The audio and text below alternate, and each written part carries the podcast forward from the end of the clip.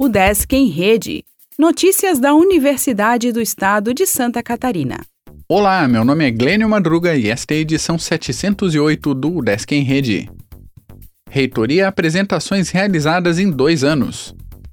A equipe gestora da reitoria da UDESC iniciou nesta sexta-feira, dia 6, uma série de visitas aos 12 centros de ensino da instituição para balanço de ações dos dois primeiros anos da gestão 2020-2024, completados em abril.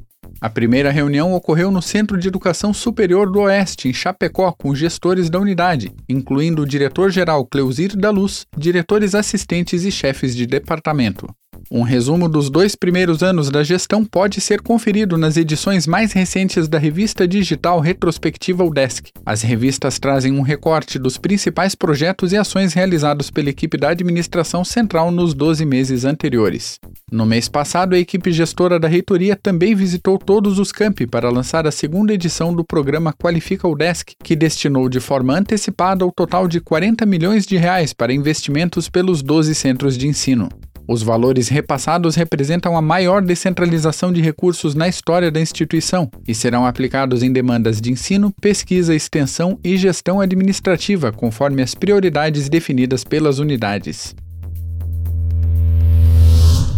Rádio Desk FM lança pesquisa de opinião a ouvintes da emissora.